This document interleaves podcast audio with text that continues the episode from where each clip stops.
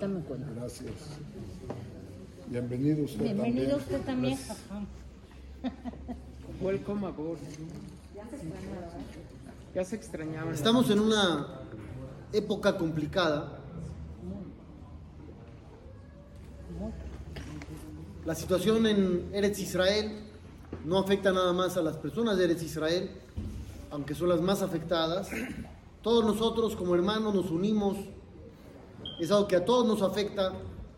No podemos estar bien, no podemos estar tranquilos. Estamos tensos, estamos nerviosos. Y uno piensa, ¿a qué podemos recurrir en momentos como estos tan complejos? Y la respuesta siempre tiene que estar en nuestras fuentes, en la historia. Somos un pueblo que ha vivido muchas cosas. Y el analizar el pasado nos puede ayudar un poco a entender el presente y a obtener algunos aprendizajes que nos ayuden a sobrellevar este tipo de situaciones. El primero de ellos dice la Torá al final de Perashat Noah, que había un hombre llamado Terach que tuvo un hijo llamado Abraham.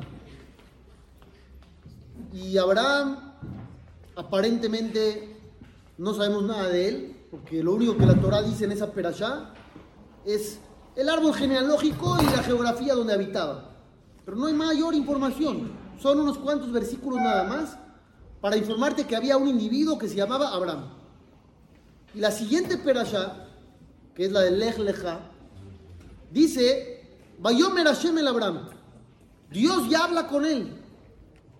¿Dónde hubo esa transición de ser humano normal a de repente tener comunicación con Dios? ¿Sí me explico la pregunta? La Torah no cuenta qué fue lo que hizo Abraham para obtener esa comunicación o ese nivel. Simplemente te dijo que existía él y luego que Dios se comunicó con él. ¿Qué pasó en el Inter? La respuesta la trae el Midrash. Dice Rabbi Yitzhak, ¿a qué se compara la historia del comienzo de Abraham? A una persona que estaba de lugar en lugar, estaba viajando, estaba viendo qué hay, y en eso observó, y aquí viene lo más importante, Virá Doleket. Así dice el Midrash. ¿Qué es eso? ¿Qué es Virá Doleket? Entonces, si checas las explicaciones, unos dicen que vio un palacio que estaba encendido, prendido, había luces. Y en ese momento Abraham se preguntó, ¿de quién será el palacio? Y entonces llegó el dueño del palacio, se asomó y le dijo, yo soy el dueño. Entonces lo mismo Abraham estaba viendo el mundo y dijo, ¿acaso el mundo no tiene dueño? Estaba buscando al dueño. Y por eso, dice la Torah, Dios se comunicó con él. ¿Por qué Dios se comunicó con él? Porque Abraham lo había estado buscando. Pero hay otra explicación. ¿Qué quiere decir virá doleket? Yo les dije, un palacio alumbrado. Hay otra explicación que traen los jajamim que se refiere a la traducción literal, que es dolek. Estaba encendido, o sea, se estaba incendiando. Abraham vino, en el ejemplo del Midrash, vio una casa que se estaba incendiando y dijo, no entiendo, ¿dónde está el dueño? ¿Por qué no la apaga? ¿Por qué no hace nada? ¿Acaso no hay dueño? Y entonces se apareció el dueño y dijo, yo soy el dueño. Pero no apagó el incendio. Entonces, ¿qué significa eso? Explican los jajamín. Abraham vino, vio que el mundo estaba hecho un caos. Había maldad, había idolatría, había muchas cosas terribles. Vio que el mundo se estaba incendiando. O sea, se está acabando todo. Es una situación caótica, inentendible. Entonces se preguntó, ¿qué no hay un Dios? ¿Dónde está Dios? ¿Qué está haciendo Dios si todo se está cayendo? Ahí es cuando Hashem habló con él y le dijo, Abraham, yo aquí estoy. ¿Qué quiere yo aquí estoy? Que aunque tú veas que todo se está incendiando, no creas que no estoy ahí. Estoy ahí, soy el dueño, estoy consciente de todo lo que está pasando. No me desentiendo, no me voy, ahí estoy. esta es la primera vez que Abraham vino entiende que lo que no entiende no es porque Dios no esté, sino porque el ser humano no puede comprender lo que hace su creador. Nosotros, mortales comunes y corrientes, cuando algo no nos cuadra, nos topamos con pared, porque todo lo queremos comprender. Y cuando no comprendemos algo, tenemos una reacción, que a veces esa reacción es decir, Dios, ¿qué pasa contigo? ¿Dónde estás? Hay una historia en el libro de Shemuel que dice lo siguiente, pónganle mucha atención. David, antes de ser rey, era perseguido por Shaul y había formado un ejército de 600 hombres que lo acompañaban a todos lados. ¿A qué se dedicaba David en esa época? Luchaba contra los enemigos de Israel. Con ese ejército chiquito, no oficial, él iba a pelear. En una ocasión fue a pelear, se ausentó tres días de su campamento, una ciudad que se llamaba Ziklag.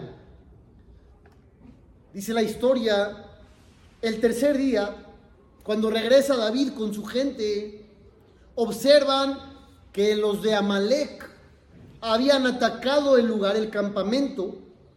¿Quién estaba ahí? David, los soldados. David no estaba, David se había ido. ¿Quién estaba en el campamento cuando atacaron? Cuando él no estaba. Y las mujeres y los... Su familia, sus esposas, sus hijos, sus hijas, todos estaban ahí. Entonces de repente David observa que han quemado la ciudad y han tomado como cautivos, habían secuestrado a las mujeres, desde la más chica hasta la más grande, a los niños y a las niñas. A todos se los habían llevado.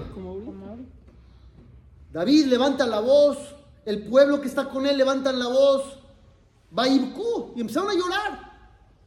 ¿Cuánto lloraron? Hasta que ya no tenían más fuerza de llorar. Estaban desesperados. ¿Vieron qué historia? Como la de Es ahorita. exactamente lo que está viviendo ahorita. Y está en el libro de Shemuel, en el capítulo 30. También la esposa de David, sus esposas las habían secuestrado. No solo eso, David estaba sufriendo mucho porque toda la gente que lo acompañaba lo culpaba de lo que había pasado. Uf, Igual que ahorita. igual que ahorita. Entonces David ya no podía más. Estaba muy angustiado por el pueblo y el pueblo estaba angustiado por sus hijos y por sus hijas y ya no había más que hacer. Todos desesperados, todos llorando hasta que ya se les acabaron las fuerzas. ¿Qué sigue? ¿Qué sigue? Baithazek David Hashem Elohab. Se fortaleció David en la fe con Hashem su Dios. Se levantó desde abajo. Aunque ya no había más fuerza, se levantó. Se acerca con el Cohen y le dice, acércame el pectoral.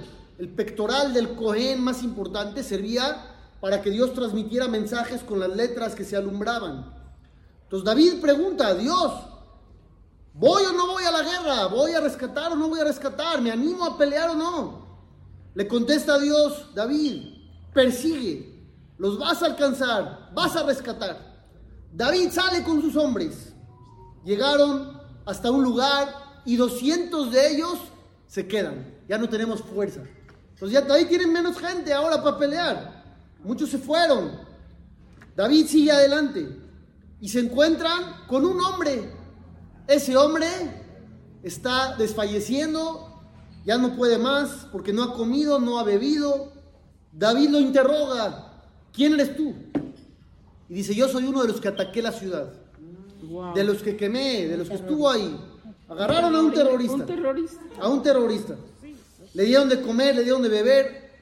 Y después de eso, le dijeron, David le dice, ¿me puedes llevar a donde tienen a todos cautivos? Tú sabes, eres de ellos, ¿me puedes llevar para allá? Entonces le dice, mira, prométeme que no me vas a matar después y que no me vas a entregar en manos de los míos, porque me van a matar a mí también ellos. Entonces David le promete, va David, encuentra al campamento y ¿qué están haciendo los enemigos? Están comiendo, bebiendo, bailando y festejando Como ahorita. lo que habían hecho. David se arma de valor, con fuerza, y los atacó de noche a noche, 24 horas. No dejó a nadie. Algunos poquitos escaparon porque tenían unos camellos, se fueron con ellos. David rescató a todos los cautivos. Lone, Darlaem, no faltó ninguno. Desde el más chico hasta el más grande. Banim Banot. A los hijos y a las hijas. A todos los pudo rescatar. David estaba en una situación que nunca antes había experimentado. Él había tenido muchas situaciones complicadas. Se está escapando. Pero ahora su propia gente lo quería asesinar. Estaban enojados con él. Querían matarlo porque lo culpaban de lo que había sucedido. La situación familiar era terrible. Se llevaron a su familia. No había manera de, sobrevivir a esto. ¿De dónde agarras fuerza? Él dijo esto, David Hashem. Se fortaleció para poder tener fe en Dios. El mismo David en Teilim 46 dice, Elohim lanu mahase. Dios es nuestra protección. Baoz es nuestra fuerza. Betzarot Nimtzame Od. Su ayuda en los sufrimientos se encuentra, ¿qué es Meod? Mucho, demasiado. Explican los Jajamim. Entre más sufrimiento, la presencia de Dios es más intensa. Es lo que dice aquí el Pasuk. Betzarot Nimtza Meod. Siempre está Dios. Pero cuando hay sufrimientos. Nimtza Meod. Se encuentra más.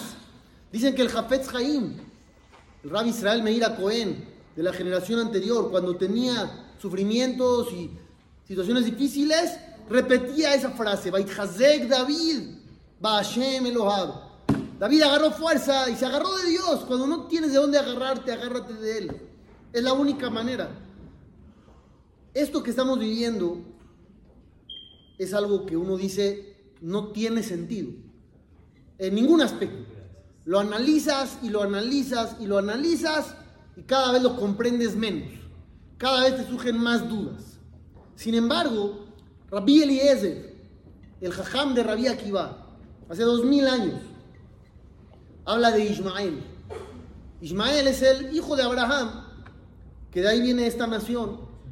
Y pregunta, Lama Nikra Ismael. ¿Por qué se llama Ismael? Ustedes dividen la palabra Ismael, que escucha Dios. Entonces, ¿por qué se llama así? La explicación normal es porque él rezó y Dios lo escuchó en un momento que se iba a morir. Aquí dice otra explicación. Dice, en un futuro Dios escuchará el clamor de su pueblo por lo que le está haciendo Ismael. Dice Rabjaim Vital, alumno del Arizal, el Pasuk llama a Ismael Pere Adam. ¿Qué significa Pere Adam? Así dice el versículo sobre Ismael. Un salvaje. Un salvaje. ¿Qué es lo que estamos viendo ahorita? Gente no normal. Salvajes. Dice Rabjaim Vital sobre estas personas, dijo el rey David, Lule Hashem Lanu, Bekum Alenu Adam. Si Dios no, no nos ayudaría, no estaría con nosotros. Cuando se levantan estas personas, nos tragarían vivos. Azai Jaim Belaunu. Si ellos pudieran, nos tragarían vivos. Kibajarota Pan Banu. De tanto que nos odian, nos quieren borrar del mapa. Uno cree que es una lucha por territorios. No es una lucha por territorios, es una lucha por la, por la vida, por la existencia. No quieren que existamos. Esa es la realidad. Entonces dice Rabjaim Vital, si es así, lo único que podemos hacer es confiar en Dios. No tenemos otra cosa. En muchos momentos uno aparentemente dice, no, tenemos esto y tenemos aquello, confiamos aquí, confiamos allá. Ahorita nos dimos cuenta que todo es Dios, no podemos agarrarnos de nada. ¿Cuál es nuestro trabajo? ¿Qué sí podemos hacer? ¿Estamos entendiendo que todo es divino, todo es Dios, ya estaba escrito lo que iba a pasar? ¿Cuál es nuestra labor? ¿Qué podemos nosotros hacer? Estamos aquí, del otro lado del mundo. Dice la Torah. Moshe Rabbenu sale a ver el sufrimiento de sus hermanos. Él creció en el palacio del faraón, lo rescató la hija de Paró. Él no estaba esclavizado, él no cargaba ladrillos ni hacía ese tipo de labores. Salió a ver a sus hermanos el primer día y vio a un egipcio golpeando a un judío. Inmediatamente lo rescató, asesinó Y lo mató al otro. al egipcio. Al otro día vemos ya a dos Yehudim peleando y lo regaña al que está por pegarle al otro, le dice, malvado, ¿por qué golpeas a tu compañero? Y ese Yehudí le contesta a Moshe, ¿qué? ¿Me vas a matar? ¿Tú eres el juez? ¿Me vas a matar como mataste al egipcio? ¿Qué crees que nadie sabe? ¿Qué crees que nadie va a hablar? Dice Moshe, ajeno no da dabar. Ya se supo la cosa, ya se supo el asunto. Los jajamín traen dos explicaciones. ¿Qué se supo? Una opción, pues ya se supo el asesinato. Y estaba preocupado de que se filtre a niveles importantes del gobierno. Otra explicación que trae Rashi, Moshe Rabbenu toda la vida decía, no entiendo, ¿por qué sufrimos tanto? ¿Por qué somos maltratados por otros? Pero ahora ya entendí, ajeno dadabar. Ya supe por qué. Porque hay entre nosotros gente que habla mal de otros. De la torre. La zona era. La Shonara, Regilut. Gente que habla mal de otros. Ese problema que tenemos nosotros, porque no es externo, ese es nuestro. Ahí nadie nos está haciendo nada. Nosotros mismos nos destruimos entre nosotros. Hablamos mal, chismeamos, criticamos, en vez de estar unidos. Dice la Gemara en Masejet Arajin, dice Rabhizad, dice Mar Ukba. Todo aquel que se dedica a hablar mal de otros, dice Dios, él y yo no podemos vivir en el mismo mundo. Uno siempre quiere a Dios cerca. Esta es la manera más fácil de alejarlo. Te dedicas a hablar mal de otros, dice Dios, no quiero estar contigo. No podemos convivir en el mismo mundo.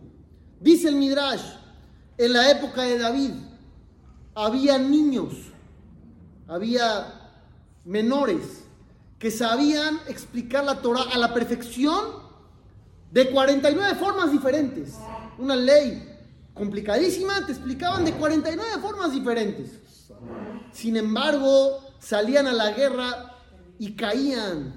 ¿Por qué? Porque en esa época había mucha gente de esta que se dedicaba a hablar mal de otros y a generar conflictos. Sin embargo, en la época del rey Ahab, que eran idólatras, iban a la guerra y ganaban. Dice, ¿por qué? Porque estaban unidos entre ellos. Dice David, esa gente que se dedica a hablar mal de otros, Shinehem Hamit Bejitzim, Su- sus dientes son como lanzas, como flechas, Leshonam Jereb Hadá, su lengua como una espada filosa. Uno no se da cuenta del daño que hace. En Maseje Dere Jerez dice así: cuando uno se despierta, ¿qué es lo primero que dice? Moderno. Modeani. Luego, Asher Yatzar, luego aquí, luego allá. Cuando te dispongas a salir de tu casa, dice acá, tienes que hacer una tefilá especial, una petición a Dios. ¿Qué le vas a pedir? Escuchen bien la petición. Yeir Atzom lefaneja Hashem Elokai. Te pido Dios que sea tu voluntad. Shetoligeni le shalom. Que me encamines con paz. Betismejeni le shalom. Que me apoyes con paz. Utuneni le roay. Quiero encontrar gracia en tus ojos y en los ojos de todo el mundo. Quiero caerle bien a los demás. Betimenen hasadim toim. Hazme favores buenos. Tajaziren y lebetive shalom. Hazme regresar a mi casa en paz. Tatzilén y mi kaf oyebe oreba derech. Sálvame de enemigos que acechan en los caminos. Betatzilén y mi lashonara. Y sálvame De la zona. de hablar mal de la gente. Está pidiendo vida, seguridad. Está pidiendo que no lo dañen, que no lo ataquen. Y de repente, ¿qué metió ahí? La sonará. La shonara. Esto es tan grave que uno lo pide todas las mañanas. En la mitad. Y en la mirada, tres veces al día. Netzole shonimera. Dios, cuida mi boca de hablar mal. Uno en una sentada de, de una hora de convivencia se puede comer a media comunidad. No nada más lo que va a comer. Por eso engorda la gente. Porque se, se comen unos a otros. Bechamay y Betilel. Eran dos escuelas que cada una tenía su propia línea de pensamiento en lo que corresponde a cómo enseñar la Torá y cómo dictaminar la ley. Discutían en casi todo. Encuentras por todo el Talmud. Uno dice blanco, negro, negro, blanco, así todo el tiempo discusiones. Sin embargo, dice el Talmud, no dejaban de convivir y de casarse entre ellos. No estaban peleados. Podían entender que el otro piensa diferente. Eran tolerantes. No atacaban al otro porque no piensa como yo. Que eso lo hacemos nosotros mucho. Como no eres igual, como no piensas lo mismo que yo, entonces ya no vales ante mis ojos. Ya puedo hablar mal de ti, te puedo lastimar. Dice Maimónides en la Salahot. Hay una mitzvah de amar a todo Yehudí, colejad de a cada quien, a todos, como a ti. ¿Cómo se cumple eso? Todo el mundo ha oído esto. Beatale de la moja, ¿ok? Sí. Amarás al otro como a ti. Se oye padrísimo. ¿Cómo se cumple? En la realidad. Con respeto. Respetando a los demás, dice aquí, lesaper beshivjo. Habla bien de él. Tú dices que amas a todos, ¿dónde se va a demostrar? En la forma en que uno habla. ¿Qué hablas de la gente? Lesaper beshivjo. Habla bien del otro. Cuida el dinero del otro como cuidas el tuyo. Honra al otro como quieres que te honren a ti. Y si disfrutas la caída ajena, te da gusto cuando a alguien le va mal, que también es común. En lo la olama va. Pierde uno su participación en el mundo venidero. Estamos viendo lo importante que es la unión. Esto sí lo podemos hacer. Nosotros, desgraciadamente, pero es verdad, nos destruimos entre nosotros. Entre nosotros. Disfrutamos hablar mal. Apenas nos enteramos de alguien que hizo algo. Ah, ya tenemos que propagar, ya tenemos que criticar. No sabes nada de él. No sabes si es verdad o no. No sabes de su vida. ¿Por qué te das el derecho de hablar mal de la gente y criticar? No entendemos nada. Pasa la vida y no entendemos nada. ¿Leyeron Perashat Bereshit? Sí. Sí. La primera Perashá de la Torah. Sí. Cuenta sobre dos hermanos, Caín y Hebel, hijos de Adán. Caín lleva una ofrenda a Dios, pero no muy buena, no buena calidad. Dios no se la aceptó. Hebel le copia al hermano, pero mejora el concepto. Lleva una ofrenda excelente. Dios la aceptó. Caín se deprime. Dios habla con él y le dice, Lama haralach, velama naflu paneja. ¿Por qué estás decaído? ¿Por qué estás cabizbajo? ¿Qué pasa, Caín? ¿Qué pasa? Haz las cosas bien y te va a ir bien. No te atores en el error. Dios animando a Caín. Después de eso, dice la Torá, cuando estaban Caín y Hebel en el, en el bosque, ahí en el campo, se levantó Caín sobre Hebel y lo asesinó. No estoy diciendo nada nuevo. ¿Alguien me puede explicar qué hizo Hebel para merecer esto? Ser mejor que. De- despertó. Hebel, ¿qué hizo de mal? Nada. ¿Por qué murió? ¿Por qué lo asesinaron? Todo tiene que tener una causa. Si él es completamente bueno e inocente, no podría morir asesinado. ¿Por qué Dios permite esto? la competencia. Bien, y de esa manera te hubieras hecho sentir empatía. Vas por ahí. Dice, No ganarse la envidia. dicen los envidia. ¿sabes qué pasó? Dios tuvo que venir a animar a Caín porque su hermano no se dignó a hacerlo. ¿Por qué tuvo que venir Dios a decirle a Caín, ánimo, sal adelante? ¿Dónde está el hermano? ¿Por qué el hermano no se interesó? ¿Por qué no fue él a decirle, oye hermano, tranquilo, no pasa nada, vamos a salir adelante? Es más, yo te ayudo a, a- a preparar otra ofrenda más bonita que la pasada. El hermano Hebel se desentendió. Un hermano se desentiende del otro. Ese es el crimen que él cometió. Cuando no nos interesa, cuando hay sufrimientos, todo el mundo dice, todos nos unimos. ¿Por qué tenemos que esperar a eso? ¿Por qué tenemos que esperar a que pasen cosas tan terribles para recordar que todos estamos en el mismo barco? Que además ahorita ya estaba dividido Israel. Israel estaba hecho pedazos. los últimos meses. Oí una entrevista que le hicieron a un miembro del Knesset en estos días y dijo, estuvimos ocupados en Shtuyot. Tonterías. ¿Qué son Shtuyot? Tonterías. Tonterías. Dijo, se nos olvidó dónde vivíamos.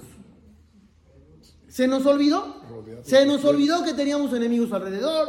Se nos olvidó que nos quieren borrar de la faz de la tierra. Se nos olvidó todo. Empezamos a pelearnos entre nosotros. Desgraciadamente. Hay que aprender. Dice la llamará en Masejet Makot. Rabbi Yehoshua ben Levi, uno de los grandes jajamín, estudiaba Torah de manera constante con Eliyahu Naví. Nada más y nada menos. ¿Faltarían a la clase de Eliyahu Naví? No, No. Un día sucedió que Eliyahu Naví no viene, no viene, no viene. ¿Qué pasa? ¿Por qué no viene a la clase? Siempre estudian juntos. Ya por fin, después de un tiempo, llegó Eliyahu Naví. Le preguntó a Rabbi Yoshua, ¿qué pasó? ¿Por qué no has venido? Le dijo, ¿sabes por qué? Porque a una distancia de casi 12 kilómetros de acá, un león devoró a una persona. ¿Y? Dice Rabbi Yoshua, ¿y, yo qué? ¿Qué tengo que ver yo? Si a una distancia de 12 kilómetros un león se comió a alguien, ¿por eso no veniste a estudiar conmigo? Le dijo Eliyahu a Naví, tú tenías que haber rezado por la protección de todos. También el que está a 12 kilómetros de acá. Y si no rezaste por él, eres parte có- cómplice del crimen, eres culpable. Y por eso no quería venir a estudiar contigo.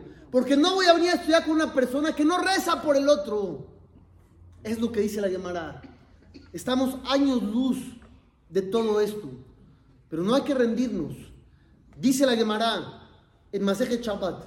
Cuando uno llega al cielo, después de 120 años, le hacen varias preguntas. Hay un interrogatorio de bienvenida. Una de las preguntas iniciales, Zipita le Yeshua, ¿ansiaba la salvación? ¿De qué salvación está hablando? Entonces uno dice del Mashiach. Ansiabas el Mashiach, hay una mitzvah de esperar que venga el Mashiach. Dice el Pele Yoetz, no nada más el Mashiach. En toda situación de dificultad, de sufrimiento, que lo hablen, que no pase. Uno tiene que esperar la salvación de Dios. Cuando decimos en el rezo, Kilishuateja, Kivinu, Betzipinu, Kolayon. Tu salvación la esperamos, la ansiamos todos los días. Esto es esperanza. Nunca puede uno perder la esperanza. Siempre hay que ansiar la salvación de Dios, porque Dios es todopoderoso y todo lo puede y no hay límites para Él. Otra de las cosas que podemos hacer, aparte de unirnos y dejar de hablar mal de otros, dice la llamará, hay cosas que rompen los malos decretos. Estamos viviendo algo así. Hay que romper todo eso. Teshuvah, tefilá y tzedaká. El arrepentimiento, cada quien, mejorar en una cosa. Tefilá, como acabamos de explicar, reza por otros. Tzedaká, ayuda al prójimo. De eso se trata todo. Si uno vive en su propia burbuja, está perdido. En un artículo de Yad Vashem, habla sobre la diferencia que hubo en la época de la Shoah con otras tragedias que hubo en épocas anteriores. Y lo resume muy fácil. Dice, mira, chécate en la historia cómo desde las cruzadas, la Inquisición, otras épocas, al Yehudí lo asesinaban por su religión. Y si tú abandonabas tu religión, te. ¿qué pasaba? Te dejaban vivir. Ya no había problema. Tú renegabas y vivías. Los marranos. Los marranos. Eso en España, famosos. Dice, en la Shoah no nos dieron esa opción. Nadie te decía, cumples, no cumples, crees, no crees. Nos mataban a todos por igual. No importaba tu creencia. Dice el artículo, dentro de todas las desgracias, había gente que hacía preguntas importantes. Que llegaron a un rab que se llamaba Rab Efraim Oshri, en el gueto de Kubna. Él escribió cinco tomos que se llaman Mima'amakim. ¿Qué es Mima'amakim? Desde las profundidades, desde lo más bajo. Cinco tomos de preguntas que le hacía la gente ahí, en el gueto. Una de las preguntas que le hacían, Jajam, queremos saber qué verajá se dice cuando uno va a entregar su vida por Dios. ¿En eso estaban pensando? ¿En qué verajá decir? Van a morir por Kiddush Hashem. ¿Y cuál era la pregunta? ¿Cómo- cómo- ¿Qué texto se debe de decir cuando uno va a entregar su vida por Dios? Hay aquí algunas opciones. Baruch Hashem, Eloker melech haolam, asher kideshanu mitzvot tzivanu, lekadesh shemo barabim. Que Dios nos ordenó santificar su nombre públicamente. Continúa el artículo de Yad Vashem y trae la historia de Rabel Hanan Basserman. Rabel Hanan Basserman era alumno del Jafetz Haim que entre paréntesis, ¿cómo se hizo alumno de él? Una vez fue a la casa del Jajam, nunca había tenido trato con él.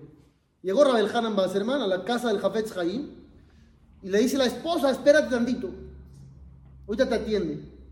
Y empieza a escuchar que el Jajam está en otra habitación, llore y llore y llore y llore. Lo esperó un buen rato. Entonces, de repente le dice Rabel Hanan a la esposa del Jafetz Haim, ¿por qué llora tanto? ¿Qué pasó? ¿Pu- ¿Puedo ayudar? ¿Qué, qué sucede? Le dijo, no, no puede ser nada. Le acaban de avisar que hay una mujer muy enferma, que la está pasando mal, está difícil su situación. Y por eso está llorando así. Dijo Rabel Hanan Basserman, este es mi jajam. Yo aquí me quedo a estudiar. Por eso se hizo alumno de él. Rabel Hanan Basserman había estado en Estados Unidos en la época de la Shoah. Estaba recolectando dinero para ciertos proyectos y se regresó a Europa cuando estaba todo terrible. Porque dijo, tengo alumnos ahí, tengo gente, no los voy a abandonar cuando las cosas están difíciles. Se regresó, no se salvó, murió allá. No hay una tumba de Rabel Hanan Basserman. Pero él dijo, yo no puedo quedarme aquí en Estados Unidos a disfrutar de la vida, de América, el sueño americano, y yo me salvé. Y a todos los que dejé allá, que digan que su jajam los abandonó de ninguna manera. Yo voy a ir con ellos. Pues continúa y dice así. Cuando estaban llevando a Rabel Hanan Basserman y al grupo de personas a la muerte, él dijo unas palabras. Y dijo así. Señores, señoras, aparentemente en el cielo nos consideran tzadikim. ¿Por qué? Porque nos están eligiendo como capará por todo el pueblo de Israel. Ahorita queda poco tiempo, ya no nos queda mucho. Vamos a cumplir el precepto de santificar el nombre divino entregando nuestras vidas. Caminemos con la cabeza en alto. No tengamos pensamientos extraños o negativos. Somos como un corbán, como una ofrenda que el dueño tenía que tener intenciones puras. Ahorita vamos a cumplir un precepto impresionante de entregar nuestra vida por Dios. Y escuchen la última frase, que por eso les traje toda esta historia. Dice, el fuego que consumirá nuestros cuerpos es el fuego que levantará y renovará al pueblo judío para que siga adelante. ¿Por qué? Porque un yehudí nunca se rinde. Hemos pasado todo durante toda la historia y siempre nos hemos levantado, siempre hemos seguido adelante, pero no es nada más decir vamos a seguir, hay que hacer cambios. Y los cambios tienen que venir desde adentro. Ahorita todo el mundo estamos unidos, que no sea una ilusión óptica, que no sea un espejismo. Ya lo leímos de todas las fuentes que nos dicen, unión, unión, unión, deja de hablar mal de otros, deja de criticar a los demás, tolera. ¿Por qué no podemos tolerar? ¿Por qué queremos siempre andar viendo el error y el punto negro de la gente? Y nos sentimos bien. Cada vez que encontramos una falla, nos da gusto. ¿Por qué? El ego que no nos deja. Hay que empezar. Que no sea nada más una inspiración temporal. Empezar a hacer cambios. Unión, unión, unión. Eso trae verajá. Y saber que Dios está. Como dijo David Amelech. Esa historia es copia fiel de lo que estamos viendo acá. Lo vieron, se los leí. Capítulo 30 del libro de Shemuel. Exactamente lo que leímos. Y David agarró fuerza porque sabía que Dios estaba con él. Entonces Dios está con nosotros. Hay que hacer tefilar. Hay que hacer cambios, seguir adelante, rezar por todos los de allá. No seguir como si nada. Besat Hashem, Que Hashem nos mande salvación, Merajá de Atzlajá. Que veamos puras cosas bonitas. Besoroto vos, Besat Hashem. Saco Baruch. רבי חנניה בן הקשיא אומר, רצה הקדוש ברוך הוא לזכות את ישראל. לפי רבי יהודה האל תורה